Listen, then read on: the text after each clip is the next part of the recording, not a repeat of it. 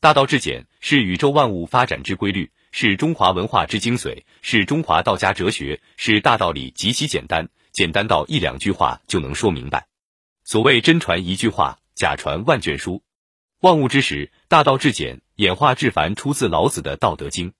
大道至简不仅被哲学流派道家、儒家等所重视，也是人生在世的生活境界。大道至简，大道无形，大道无法，这是一种大道自然、返璞归真的高级公态。在这种清净无为、忘我无私、天人合一的状态中，不求长功，功力自然上涨；不求治病，身心自然调整；不求功能，功能自然显现。你不求大小周天，百脉自然畅通。最深刻的真理是最简单、最普通的真理。把最复杂的变成最简单的，才是最高明的。最伟大的人，仅仅因为简单，才显得崇高。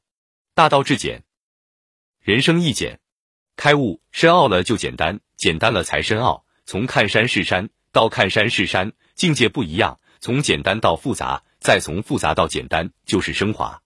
生活的意义在于简单。人修炼到一定程度，会淡泊一些事，会简单。你可以理解别人，但别人不一定理解你。其实人不在理解，在认同。精于心，简于行。